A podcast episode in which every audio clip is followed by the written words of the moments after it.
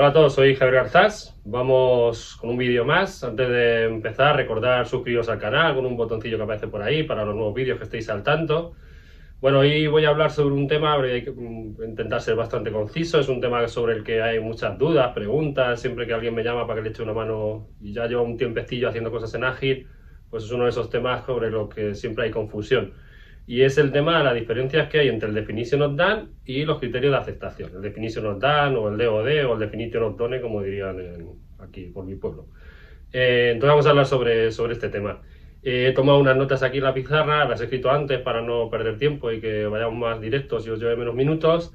Y vamos a ir repasándolas, ¿vale? Entonces aquí a la izquierda, ¿vale? A mi izquierda he puesto los criterios de aceptación y aquí tenemos el Definition of Done y vamos viendo cada una de ellas. Entonces la primera quizá más obvia es que el definition, perdón, los criterios de aceptación normalmente aplican por ítem del product backlog, típicamente historia de usuario. Quiere decir eso, que yo, voy, tengo una serie de ítems en el product backlog, hasta ahí normal, y cada uno de ellos normalmente tiene un criterio de aceptación que suele ser único y que aplica solo a ese ítem.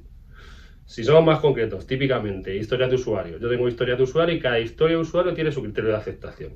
Es algo diferente a lo que pasa con el definition done porque el definition of done suele ser genérico para el incremento. Es decir, yo estoy en un sprint y cuando termina el sprint, al menos, y repito, lo de al menos, porque puede ser antes, al menos al final del sprint tengo un incremento, que para que no nos perdamos y nos quede más concreto es working software, ya sabes, running, testing and deploy, y entonces yo, bueno, yo, el equipo, fija eh, unos, eh, unas condiciones en las que esperamos o entendemos que va a terminar ese incremento.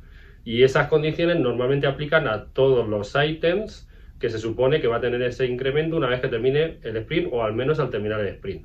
Por tanto, el definition of done suele ser para el incremento. Y de hecho aquí en, el dibujito este os he puesto incremento o incrementos, porque hay veces que tenemos un, un, definition of done que aplica a un montón de incrementos.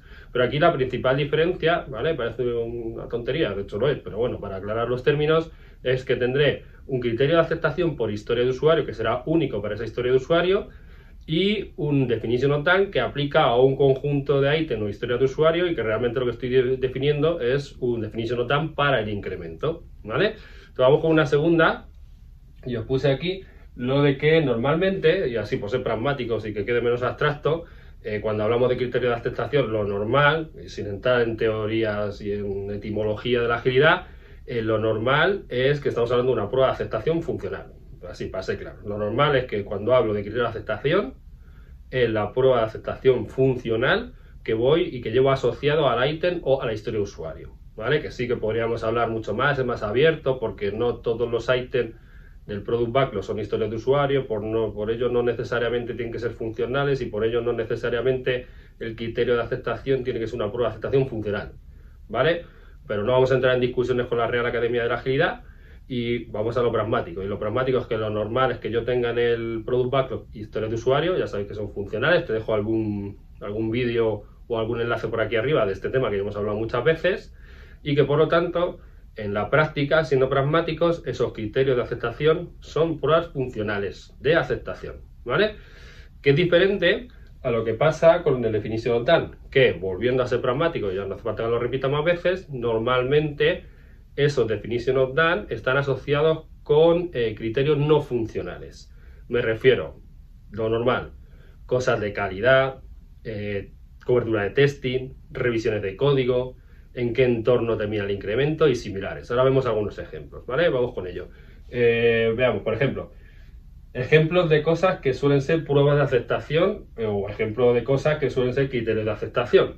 Pues típicamente Herkin. Bueno, ya sabéis todos, te dejo un enlace por aquí arriba, eh, que Herkin es una manera, no, no, voy a entrar mucho en ello, pero aparte del clásico yo como usuario quiero que tal, con el cual escribíamos antiguamente cuando éramos pequeños las historias de usuario, evolucionamos a una manera de hacerlo un poco más, eh, con menos ambigüedad y que sea más Herkin ese lenguaje, No entro más, ¿vale? Estamos ya hablando del Valle Sample y de BDD.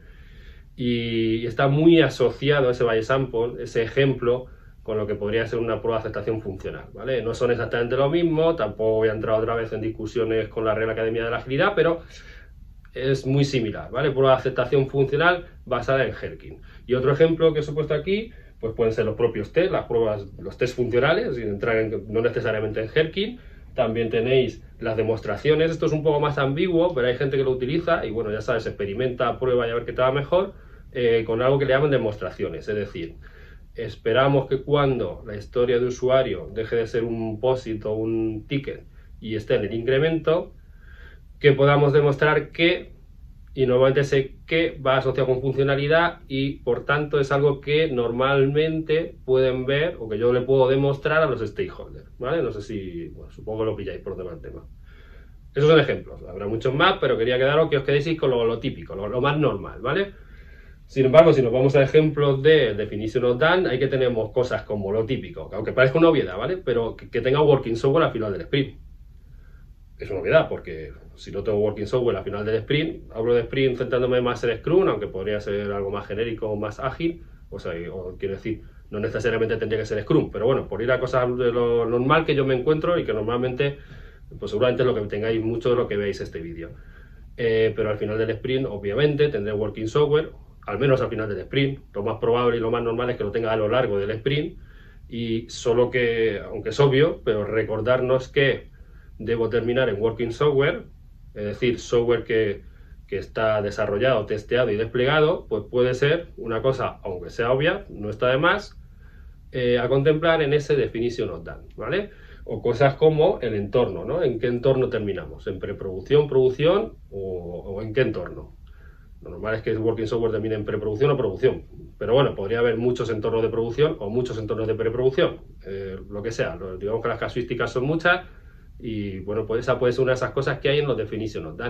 O también podríais tener, que esto es un clásico, y quizá de lo más clásico, es todo lo relativo a temas de calidad, revisiones de código, eh, deuda técnica, eh, si utilizáis Sonar, pues las reglas que tengáis en Sonar, eh, métricas de calidad, máximo de complejidad ciclomática, máximo de copy-paste, todo ese tipo de cosas, ¿vale? Que son más de características muy no funcionales técnicas de cómo nos hemos fijado unos mínimos a la hora de convertir esos ítems del Product Backlog en incremento. O alguna cosa más, revisiones de código, si algunos tenéis, es eh, test automatizados, qué tipo de test, cuántos test automatizados y etcétera. ¿vale? Esto era solo un ejemplo, pero creo que es bastante representativo de lo típico que uno suele encontrarse en esos definition of done. Bueno, alguna cosilla más, ¿vale? Tampoco tiene mucho más misterio esto. Quizás es un problema más terminológico, un poco de, quizás un poco ambigua la terminología, pero bueno, simplemente lo quería aclarar, aclarar porque ya os digo que suele provocar confusión. Tampoco tiene mucho más misterio. Sí que, como siempre, os quería dejar, y os he puesto aquí una última parte, es que tengáis cuidado con el lado oscuro, ¿vale? Donde, porque siempre ya se os lo he contado muchas veces y os he dejado muchos vídeos, te dejo un vídeo más sobre el lado oscuro aquí arriba, pero ya sabéis que da igual lo que hagamos, la herramienta que utilicemos, eh, la palabra más fácil ágil que queramos utilizar, que si yo lo quiero llevar al lado oscuro, al final lo reconvertimos todo en lado oscuro. Por eso os digo que cuidado con el lado oscuro. ¿Y dónde puede estar aquí el lado oscuro? ¿Dónde, dónde se suele ocultar aquí? Pues os he puesto, recordad por ahí eh, que os pongo una cosa, ¿vale? Haciendo una paráfrasis del, manifiesto ágil que dice que colaboración por encima de contratos. Eh, problema de esto, si lo lleváis al extremo y empezáis a convertir esto en contratos, pues estaréis más tiempo buscando cómo escribir, especificar eh, contratos que os aten entre partes, entre stakeholder, product owners, equipos técnicos, tester y similar, en vez de pensar en lo importante, que lo importante es hacer el máximo de working software por sprint. O sea que todo esto está bien para ayudarnos a tener las cosas claras, pero que no nos lleve al lado oscuro tradicional que teníamos en el cascada, de tener contratos que nos hagan rígidos, nos hagan poco flexibles y no nos hagan evolucionar. O sea que todo, como siempre os digo, todo hay que tomarlo con su moderación, con su buena interpretación y no llevarlo al lado oscuro, porque si no, ya os digo, si convertís esto en un contrato en el cual en vez de ver cinco cosas hay un checklist con 400 cosas, pues haréis rígido el modelo y provocaréis un modelo de desconfianza que no fomente que en cualquier momento pueda haber un cambio, pensar otra cosa mejor y hacer una evolución, ¿vale? Otro clásico de lado oscuro aquí es Working Software por encima de documentos. Eh, aquí el, recordar, el objetivo, lo comentaba un poco en el punto anterior, el objetivo es hacer el máximo de Working Software por sprint, no hacer el máximo de papeleos. Entonces hay gente, que yo lo he visto muchas veces, que se le va un poco la, la olla con esto, y acaba metiéndolo en un Jira en el cual crea una checklist con un workflow por detrás con permisos de si te dejo pasar al siguiente estado o a la siguiente columna del tablero o si no, en función de que alguien revise esto, que tiene un checklist, que lo verá, que luego revisa alguien de calidad, ya lo hemos liado. Palabras fashion, definition of done, eh, criterio de aceptación, palabras ágiles, eh, camufladas bajo un entorno tradicional, rígido, que no está premiando la idea de eficiencia, eficacia, working software por sprint. ¿Vale? Todo se puede convertir en algo chungo, ¿vale? Y lo último que os he puesto es que recordar, esto también lo vimos en un vídeo, te lo dejo por aquí arriba, y hablaba sobre eh, que las era uno, cuando te hablaba sobre consejos de los pros, consejos para product owner, ¿no? Y te comentaba de que la historia de usuario es el que más se responsabiliza de ella es el product owner, pero no es exclusiva del product owner, sino que cuando hago una historia de usuario es de, todos, aunque el que más se responsabiliza de que eso vaya hacia adelante y que esté bien esa historia de usuario o ese ítem del product backlog es el product owner. Pero de nuevo es de todos y todos trabajamos en hacer esa historia de usuario, entendiéndolo de hacer, escribir poquito, funcional, end-to-end, con actor, etcétera. Y hablábamos en aquel momento de, la, de aquello de los tres amigos, que se llama así, ¿no? diciendo que la historia de usuario la lidera el product owner, pero colabora el tester y también colabora el, la parte de desarrollo, la parte más técnica. Entonces, en esto es igual.